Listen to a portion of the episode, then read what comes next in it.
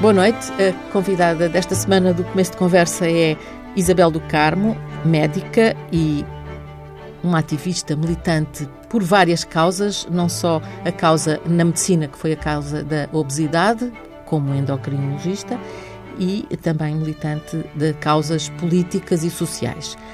Foi uh, no quadro desta, desta atividade política que passou inicialmente pelo Partido Comunista, depois pelo PRPBR, Partido Revolucionário do Proletariado, Brigadas Revolucionárias, hum, que eh, esta experiência do período das Brigadas Revolucionárias e do PRP levaram-na a fazer um estudo aprofundado da questão da luta armada. É um tema que está muito, uh, na, na, está muito na mente das pessoas.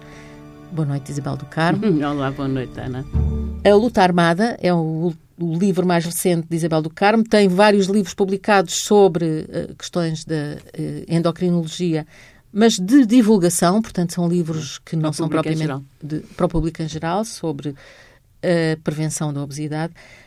Tem vários outros livros publicados sobre a vida na prisão, sobre uh, relatos de mulheres que viveram, relatos de mulheres quase esquecidas e é que têm verdade, voz. É e agora acaba de publicar Luta Armada, uh, um livro volumoso em que faz um estudo sobre um, a violência, sobre a, a luta armada e sobre a violência, mas vai de facto à raiz da violência. O que é que é a violência, Isabel do Carmo? É, é qualquer coisa que me apaixona sob o ponto de vista do estudo, porque uh, uh, nós vivemos numa sociedade em que há violência.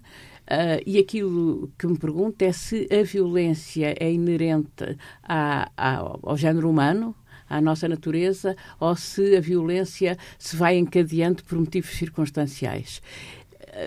É, ainda hoje não sabemos responder esta pergunta. Há realmente várias posições. Eh, eu estudei muito a esse respeito, estudei muito, li muitas coisas a esse respeito, eh, e é interessante perceber que, de facto, no confronto individual, muitas vezes surge a violência. E, que a violência é também uma questão de poder. é o poder do, do homem masculino, do ser humano masculino sobre a mulher. Uh, e a verdade é que é muito, muito o ser masculino, provavelmente tem mais força, que aparece nos relatos da violência ao longo da história. É curioso. Uh, mesmo quando começa a haver estudos que, que observam a estatística de, de, dos homicídios que são registados, porque uhum. só a partir de certa altura é que é possível ter acesso a, a esses a registros, dados, é a, a violência dos jovens rapazes. Portanto, isto parece ser uma coisa muito, muito determinada pela própria força física. Uh, e, e, por outro lado, quando se vê os sinais de violência de grupo, é quando a propriedade começa a, a ser organizada e neolítico, uhum. aldeias, e, e, portanto, é necessário por alguma barreira ao, ao, ao, inimigo invasor que vem buscar as nossas coisas. Portanto, é uma questão de propriedade. É uma sim. questão. É, é, Já é, o Engels dizia. É isso mesmo. a origem da família, da propriedade e do Estado. Eu, eu não queria estar aqui com essa citação porque diziam logo lá está ela. Uma arcaica marxista. Mas é verdade. É isso mesmo. E então, uh, independentemente de, de termos um, a questão da violência aqui muito bem tratada e, e, e, todos os entrevistados deste livro, e vou uh, dizer que há, há, várias pessoas entrevistadas neste livro, Camilo Mortágua, que foi dirigente da Luar, dirigente e ativista da Luar, um, Carlos Antunes, que foi dirigente, fundador, cofundador com a Isabel da, do PRP e das Brigadas, uh, Raimundo Narciso, que foi um dirigente também, foi dirigente, do, de, sim, sim. de, facto dirigente da ARA, Ação Revolucionária Armada, um, o, digamos, o braço armado do Partido Comunista num determinado período. Uh, a mulher dele, Maria Machado, e também uma entrevista muito curiosa dos filhos da Isabel do Carmo à própria mãe, uh, a Isabel Lindim e o Sérgio Antunes. A todos eles é colocada a questão da violência toda a gente tem uma, uma, uma opinião. Hum, nem todos têm a mesma opinião, mas é uma opinião ao mesmo tempo convergente, não é? É, é interessante. Aliás, eu, eu quando pensei neste livro, Uh, pensei muito nessas coisas que são mais uh, de caráter subjetivo, mas antropológico, uh, do que estar no relato circunstanciado das, das ações. Ainda bem que a Ana leu isso com essa atenção. E, e, todos eles, em relação à violência, respondem dessa forma, realmente, que é que é própria do, do confronto do, do, do ser humano e que em determinados momentos é necessária. E depois, quando se lhes fala da, da violência política, todos eles consideram, e, e de facto isso é, é, é consequente da, da, das suas próprias práticas, que em determinados momentos políticos não há outra solução senão a violência. No fundo, é posto assim. Uh, não é a violência dos desesperados, Uh, é a violência daqueles que, fazendo a análise política das circunstâncias, consideram que não há outra solução. Isto é, há um momento em que a violência é dirigida contra uh, o poder. E essa, essa, essa violência pode ser organizada. É, é aqui que eu queria chegar. No fundo, a questão da luta armada que se colocou uh, no período final do, do, do regime do, de Marcelo Caetano ainda, eu creio que foram todas em, em, já em tempo de Marcelo Caetano. Uh, foram todas no tempo de Marcelo Caetano. Uh, Embora mas, tivesse havido antes. Mas há os antecedentes da Luar. Sim. E há também aquele atentado ao, ao, ao Salazar. Há, há, Nunca para. Uh, antes, é. muito antes é. de, de, de, Há o reviralho, logo imediatamente a seguir ao, ao golpe militar. 28 de maio, sim. E depois há sempre uma inquietação política que leva a que muitas vezes haja atos organizados. Portanto, Isso é interessante. É interessante que, que não, não é uma coisa, não é uma invenção da, da, da segunda metade do século XX. Não, a, a ditadura eh, decorreu durante aqueles anos todos, eh, mas não se pode dizer que, que não tivesse havido reações à ditadura. Houve naturalmente a resistência não armada, contínua e heroica. Uh, mas houve também reações organizadas à ditadura ah, e depois no período do Marcelo Caetano em que se viu uh, que não havia transição nenhuma, que, que ele tinha remodelado os nomes às instituições, mas que se mantinha tudo o resto uh, e que a repressão era violenta, porque foi muito violenta nesse período, uh, e, e, portanto, que era necessário algo para além da, daquilo que eram as lutas mais pacíficas. A isso acrescia a guerra colonial, não é? Sobretudo havia a guerra colonial. Que era um problema que, além de ser um problema político, era um problema que afetava os jovens portugueses todos, não é? É extraordinário como uh, se fala pouco, embora agora, eh, um pouco na, na, na, ressaca de passados estes anos, depois do 25 de Abril, se começa a falar. Uh, mas os jovens de 20 anos iam todos para a guerra. E as mães choravam, faziam promessas a Fátima, uh, mas não houve nunca uma reação assim global, em grupo das mães. É, é extraordinário, porque a gente imagina o que será uh, um filho de 20 anos partir para o desconhecido, porque não havia telemóveis. Sim, para o desconhecido e, e realmente para o desconhecido, sobretudo no início, não é? Uh, as pessoas não faziam a mais pequena ideia de, do que é que iam encontrar. E muitos morreram, não é? Sim. Muitos ficaram feridos, eh, muitos, muitos ficaram com lesões para toda a vida. Uh, e, e, essa, uh, do nosso lado, não é? E depois do lado dos movimentos de libertação, outro tanto. e apesar de atualmente haver já narrativas, preciso agora, sobre esse período. Há, há o, o, filme do Ivo Ferreira, da, das, uhum, cartas, das cartas de, de António Lobantunes, que é muito bonito, muito, muito bom. Um, mas uh, é, é, de facto qualquer coisa que penso que ainda hoje não está completamente digerida. É verdade que uh, um, a Isabel do Carmo, neste, neste livro, não analisa uh, o, o, fenómeno dos movimentos de libertação, visto que considera que tem outro. Tem, é, é, é, é outra coisa, não, é, é outro tipo de movimento. É um movimento armado, mas é um, tipo, é um movimento de libertação uh, por novos países, uh, de independência de novos países. A luta armada em Portugal, agora vamos entrar uhum. no tema do livro. A luta armada em Portugal um, Hoje, olhando para trás, Isabel do Carmo acha que foi justo uh, optar pela luta armada? Volto a dizer que não tenho a menor dúvida de que foi justo. Uh, era necessário pôr em causa a possibilidade de uma transição pacífica uh, do regime para a democracia, para a liberdade. E, por outro lado, a guerra colonial era qualquer coisa que estava também encastrado aí e era necessário combater. Havia formas de combater estas coisas, formas políticas, com panfletos, imprensa clandestina, o movimento dos católicos, que, que tinham um boletim, o boletim anticolonial, tudo os missionários portugueses, uh, tudo isso eram lutas que enfraqueciam o regime. Mas era necessário mesmo colocar a questão que é este regime só cai pela força. E a verdade é que este regime só caiu pela força. Naturalmente que nós, com a proposta de ações armadas, não tínhamos a pretensão, nem a pretensão, nem a capacidade para fazer diretamente cair o regime.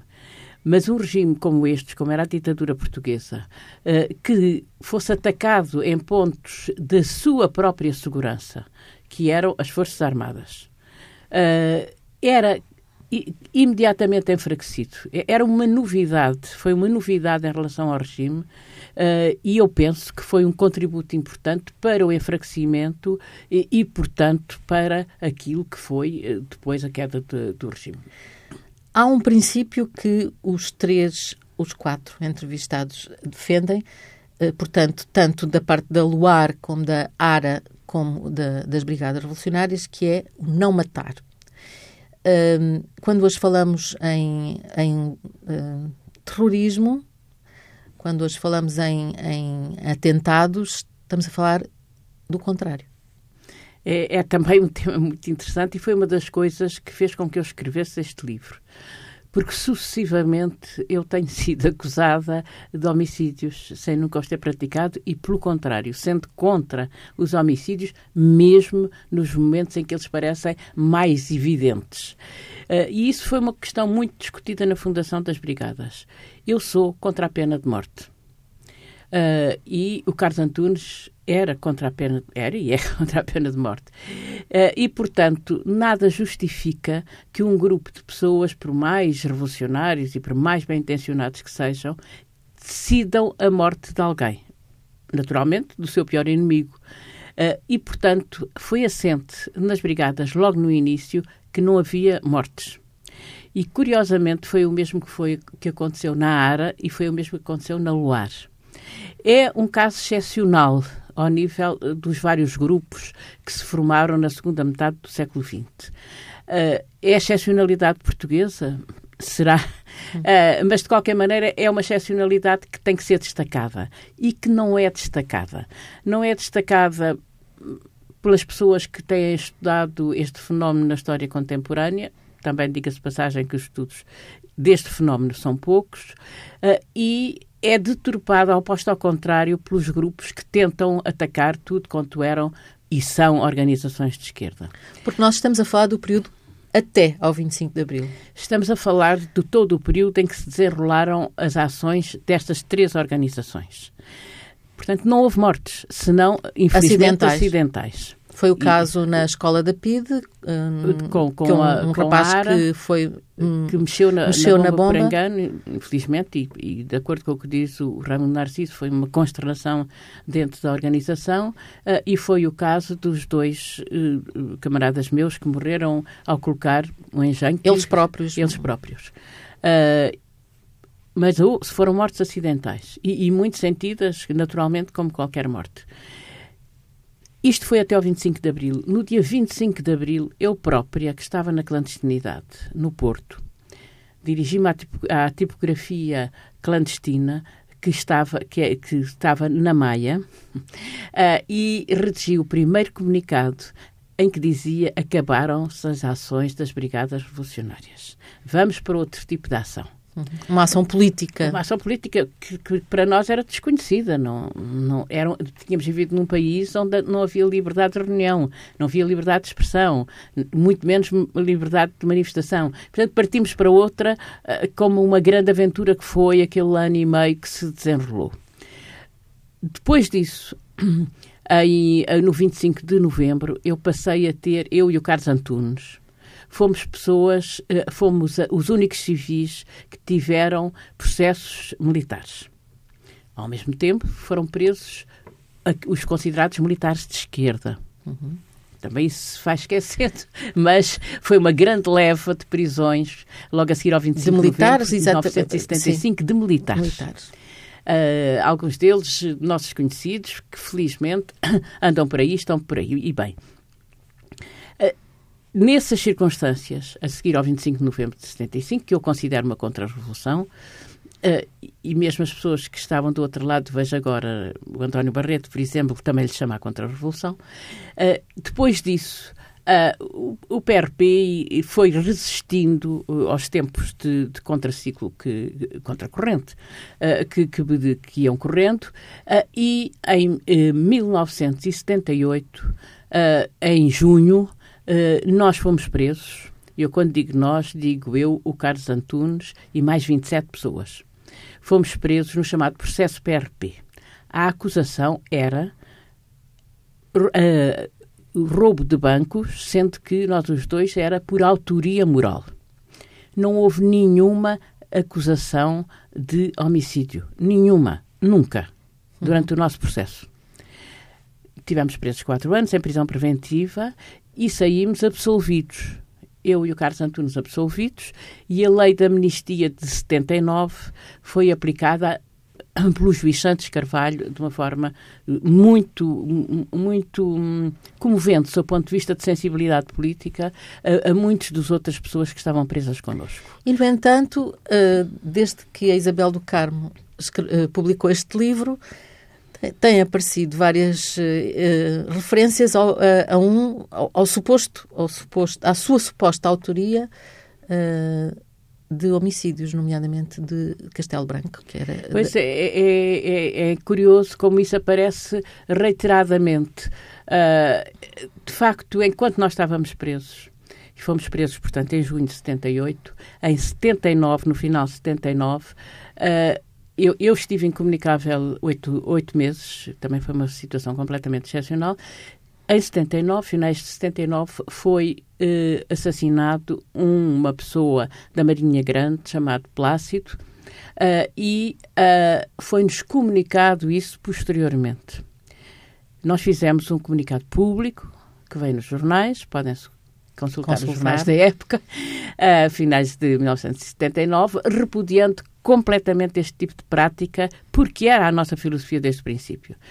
Pelo facto de termos repudiado este tipo de prática, as pessoas do PRP, de, da direção do PRP, que estavam cá fora, uma parte delas, expulsou-nos, isto é um bocadinho ridículo, parece as coisas dos anos 60. Uh, ah, Foram expulsos do PRP. Ficámos expulsos do próprio PRP e continuámos presos. E pior do que isso, fomos julgados daí a um mês deste acontecimento, o que levou o juiz-presidente, uh, que era um homem que vinha do Tribunal Plenário, uh, a mencionar isto para criar um ambiente de de, de, necessidade de alta segurança e não sei o quê, apesar de nós não sermos não acusados, parte. sim, não sim. sermos acusados disto. Bom, a partir daí houve não só um corte entre nós e as pessoas que vieram a fundar as, as, as FP 25, como um, um corte político, pessoal e público.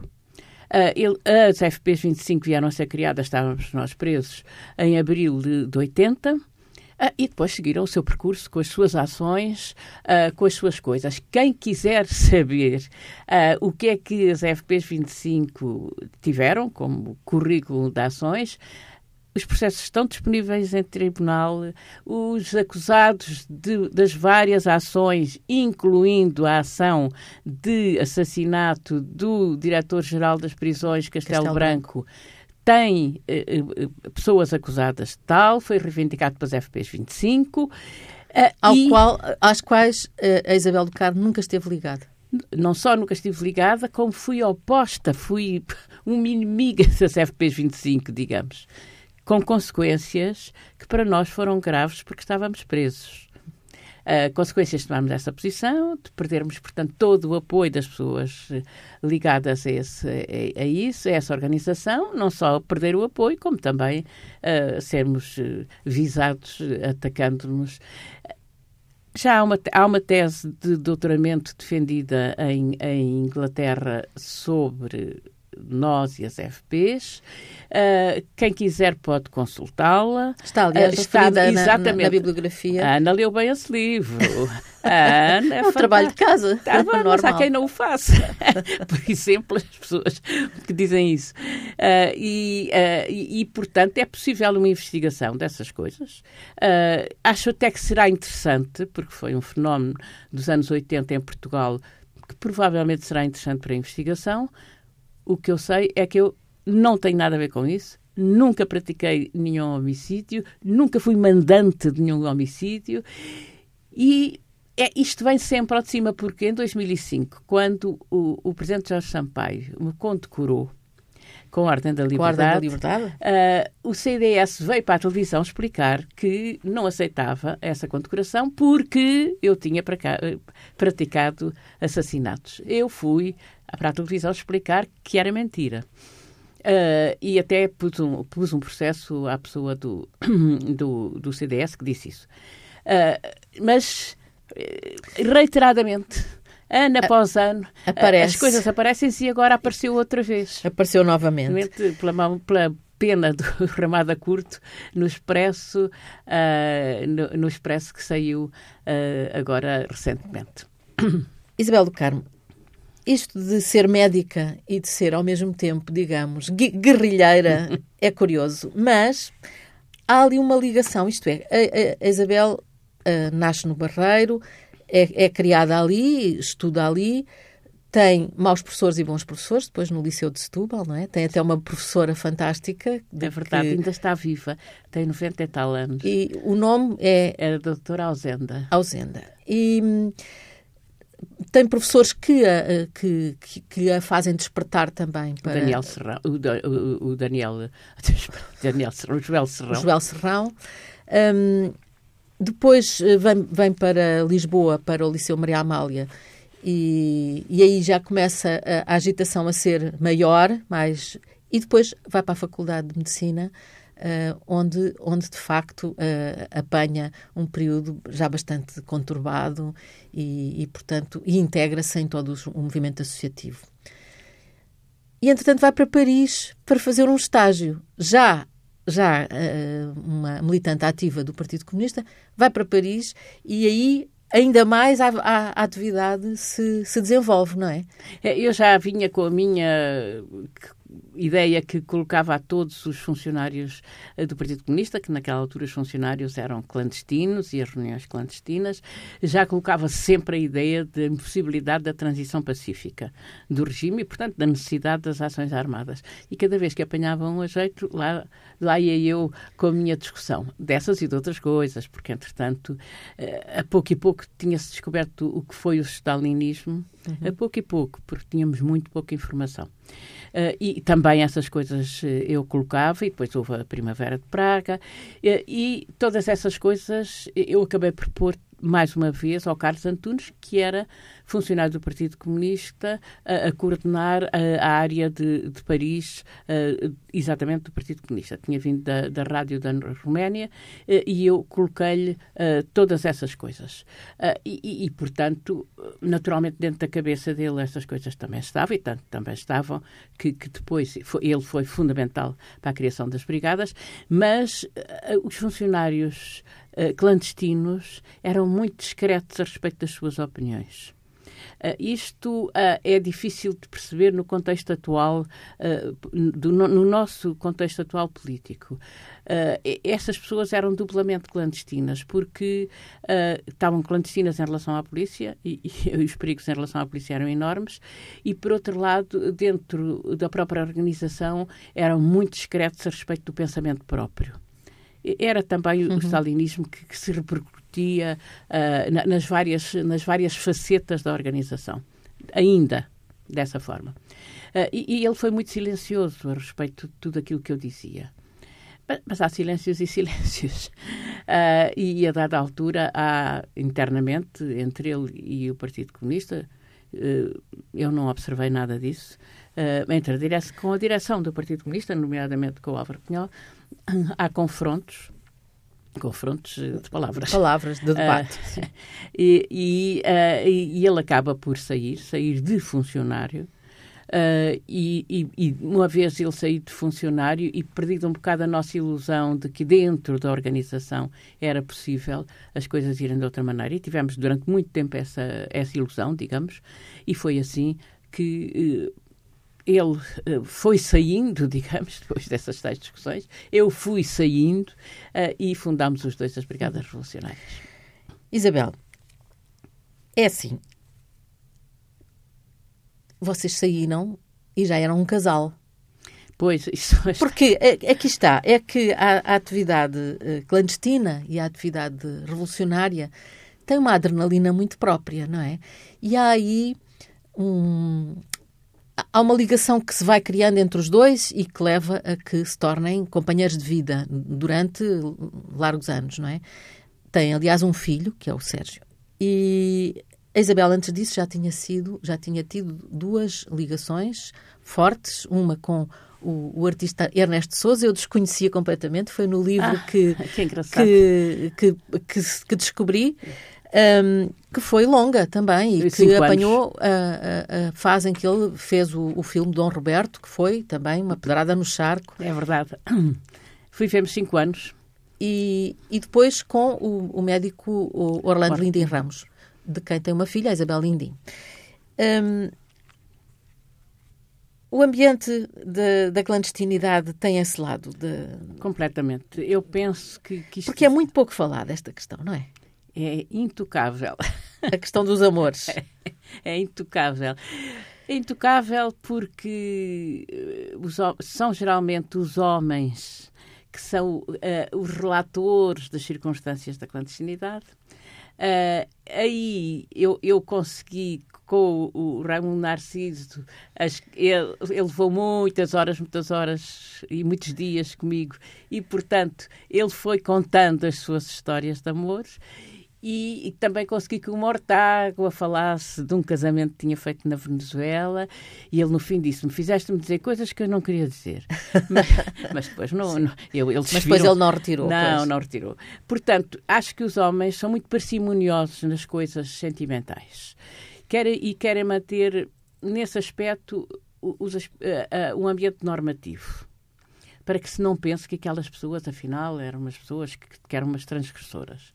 As mulheres são mais, talvez, isto também naturalmente é um estereótipo, mas eh, pela cultura e pelo meio ambiente, as mulheres provavelmente são mais sentimentais e, ou expressam mais os seus sentimentos. Expressam mais expressam os seus sentimentos. Mais, a, verdade é que os grandes romances de amor foram escritos por homens. Por homens, é verdade. um, mas uh, nessas circunstâncias, como o relato é muito masculino, vêm um pouco ao de cima as ligações. E eu julgo que todos estes. Uh, todos estes militantes comunistas que viveram a sua vida inteira na clandestinidade mu tinham muito para contar, não contaram. Uh, teriam muitas histórias sentimentais uh, para relatar. Porque a verdade é que as pessoas estarem numa situação de perigo, e a clandestinidade é permanentemente uma situação de perigo, as casas são casas em, em que a maior parte do tempo é passado dentro da casa ah, e dentro da casa duas pessoas, a idade hormonal ativa, com as mesmas ideias e com a, o perigo a rodeá-las, o mais possível, o mais provável é que acabem por ter uma ligação. Tem uma, uma atração, um impulso e, e uma ligação. Depois, tudo o resto, as distâncias, as separações, as separações uh, um pouco dramáticas. Tu partes para um lado, eu parto para o outro. Uh, qual é, qual é o fim das nossas vidas? Será a última vez?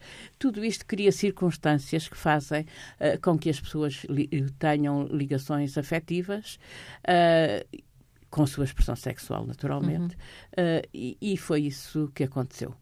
Uh, eu acho que deve ter acontecido muitas vezes mais, com muita gente, mas não contam.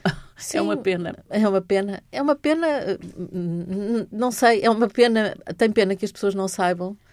Porque, porque também é uma coisa íntima, é uma questão é verdade, íntima. É verdade, não é, não é política. Não é política, essa parte, não é? É verdade que não é política, mas a, a, descrição do que se passa ao nível subjetivo uh, pode ser um contributo para perceber as circunstâncias que eram simultaneamente políticas e culturais. No meio disto há os filhos. não é? Porque uh, a Isabel teve dois filhos. Um, como é que conseguia con consertar esta questão? Porque uh, um dos filhos esteve consigo na prisão, aliás. É na prisão, já depois do 25 de abril, sim, sim. na segunda prisão. Porque já tinha estado presa antes, enfim. não, não falámos disso, mas, mas é um facto que é. esteve presa é antes do 25 de abril. Como é que se concilia a questão dos filhos e o saber que estamos a pôr em risco a vida de uma criança? É difícil. É difícil e ainda hoje tenho muitas interrogações a esse respeito. Uh, no fundo, eu penso que sacrifiquei os meus filhos. Uh, eles dizem, não, não penses nisso, de maneira nenhuma. Portanto, talvez isto seja sincero. Uh, é com certeza. É com certeza. é com certeza. De resto, na entrevista que eles me fazem, que eles disseram, vamos fazer uma entrevista, eu estava à espera que eles perguntassem mais coisas a respeito dessas. Desse, nada. Não, são muito, ali são muito certinhos, vão nada. ali às questões teóricas, muito. Completamente. Não falam nunca de coisas pessoais. E foi assim, a frio e a seco, e, e, e eu e, e, foi isso que ele, era isso que eles queriam saber. Era aquilo que eles queriam saber. Porque é, o amor eles sabiam que existia. Não punham ainda em dúvida, não é? Parece que sim. uh, e, e, realmente eu andei muito com a minha filha atrás de mim. Para todas, em todas as circunstâncias. Conta até que dava de mamar nas reuniões da, da, da Ordem dos Médicos. É verdade. Ah, estava, estávamos naqueles anos, estávamos nos anos 70, não era hábito essas coisas.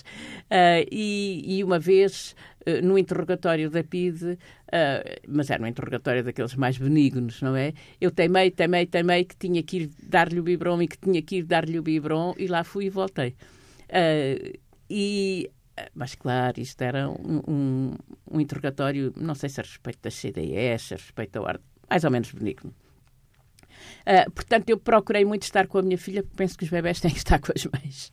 Uh, e, e, mesmo depois do 25 de Abril, a minha filha andou sempre comigo, sempre comigo para todo o lado, uh, e, e, ela hoje ainda é muito marcada por isso. Uhum. porque é uma pessoa de, de, de, atividade social e de contacto social permanente. Com o meu filho foi diferente. Ele realmente teve, foi o contrário, porque esteve quatro anos comigo sempre Hum, foi um filho em que esteve, que esteve quatro anos sempre com a mãe a partir, a partir que nasceu. Uh, e isso uh, deu-lhe privilégios, porque os filhos uh, têm, devem estar com as mães e com os pais. mas os primeiros meses a mãe é aquela que dá a mama. É, é, é muito importante e nós somos mamíferos. Uhum. E, e, isso marca, do ponto de vista psicológico. Portanto, no fundo, ele beneficiou Uh, uh, parece um absurdo, não é? Parece um, o que foi uh, ministro da, da Justiça, o Vera, quando eu dizia isto, Vera Jardim. Vera Jardim dizia: Estás a ver como a prisão educa. porque estava, estava sempre consigo, estavam presos. É, contava-lhe histórias e, e, e, depois no o coletivo das presas em Custóias. Uh, com quatro e depois mais uma uh, das minhas camaradas da altura, uh, com a Fernanda, com a Vitória, uh, com a com a Castilho, foram foram foi um coletivo muito importante. Isabel, o medo, como é que é, Isabel de Carmo? Como é que é o medo na clandestinidade? O medo é muito grande. Isso também é outra das coisas, é, é como os amores, não se fala nele. Uh, há, há, sempre uma iconografia uh, de, heroica, uh, heroica de, extraordinária. Como se aquelas pessoas passassem por aqueles longos períodos de risco, de grande risco, sem terem medo.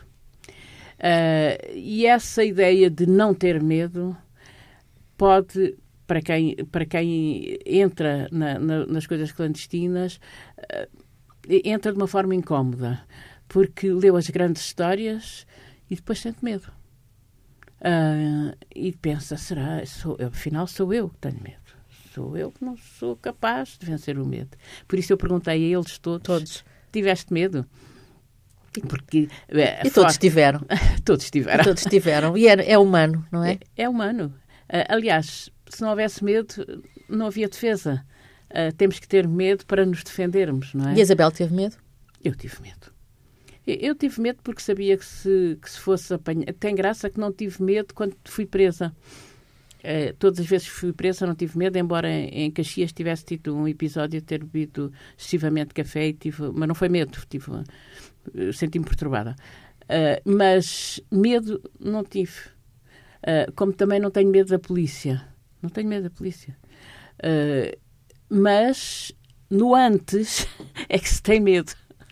Não é na altura. Na altura, ora, já está. Daqui não passo. mas antes, daqui passo. e, e tive medo, claro. É curiosa a esse respeito a, a, descrição que o Raimundo Narciso faz na sua entrevista da, da, da, vida na clandestinidade, na necessidade de estar sempre a mudar de casa, dos truques eh, variados que tinha, eh, etc. E, penso... e, numa situação em que ele estava a viver sozinho, portanto nem sequer pois, tinha pois. Uh, uma, uma mulher com quem tivesse que se preocupar também. só no final, ele só depois na segunda parte, final. quando já tem filhos. Isabel do Carmo, a medicina acabou, ou não acabou? Para mim, de maneira nenhuma. Nunca mais acaba, não é? A medicina não acaba. acaba. Eu dou muitas consultas por semana no, no, consultório, agora que me reformei do hospital, do consultório e também nos sindicatos bancários, uh, e, e dou aulas ainda no mestrado de medicina. Não acabou nada, eu gosto muito da medicina. porque no fundo esse foram, foram duas, duas, duas, grandes atividades que foram paralelas e que se cruzaram muito, não foi? Cruzaram-se mesmo. A medicina e a política. Cruzaram-se e cruzam-se, porque as questões da saúde cruzam-se com a saúde, com a política e de que maneira? Uhum. O Serviço Nacional de Saúde está em, em risco? O Serviço Nacional de Saúde sofre de um problema de toxicidade crónica, que é o subfinanciamento. Arrasta-se anos e anos, e sobretudo os anos, os quatro anos do último governo, com um, um subfinanciamento atroz eh, que se refletia sobre eh, o pagamento dos trabalhadores e a diminuição desse pagamento e a diminuição de trabalhadores e sobre os equipamentos. E agora estamos numa situação em que ou entra mais dinheiro é, ou é muito difícil uh, voltar a equilibrar isto. Hum. Vamos ficar a fazer força por isso. Isabel do Carmo, muito obrigada e uh, muito obrigada pelo livro A Luta Armada é o, o, livro mais recente, acaba de ser lançado uh, pela Isabel do Carmo, sobre a luta armada uh, no, no período anterior ao 25 de Abril, portanto, nos últimos anos da, da, do Estado Novo, no, no, sobretudo a partir de 61, não é? E, e tem entrevistas que são muito valiosas e tem, sobretudo, uma grande análise do que é a violência e do que é a comparação com o terrorismo, que não é nada a mesma coisa. Nada, é outra coisa. É outra coisa. O terrorismo é outra coisa. Obrigada, Isabel. Obrigado, Ana. Esta entrevista teve o apoio técnico do Miguel Silva. Poderá lê-la amanhã no Diário de Notícias, numa versão reduzida, e estará disponível na versão integral no site da TSF e no site do Diário de Notícias, naturalmente. Boa noite. Boa noite, Ana.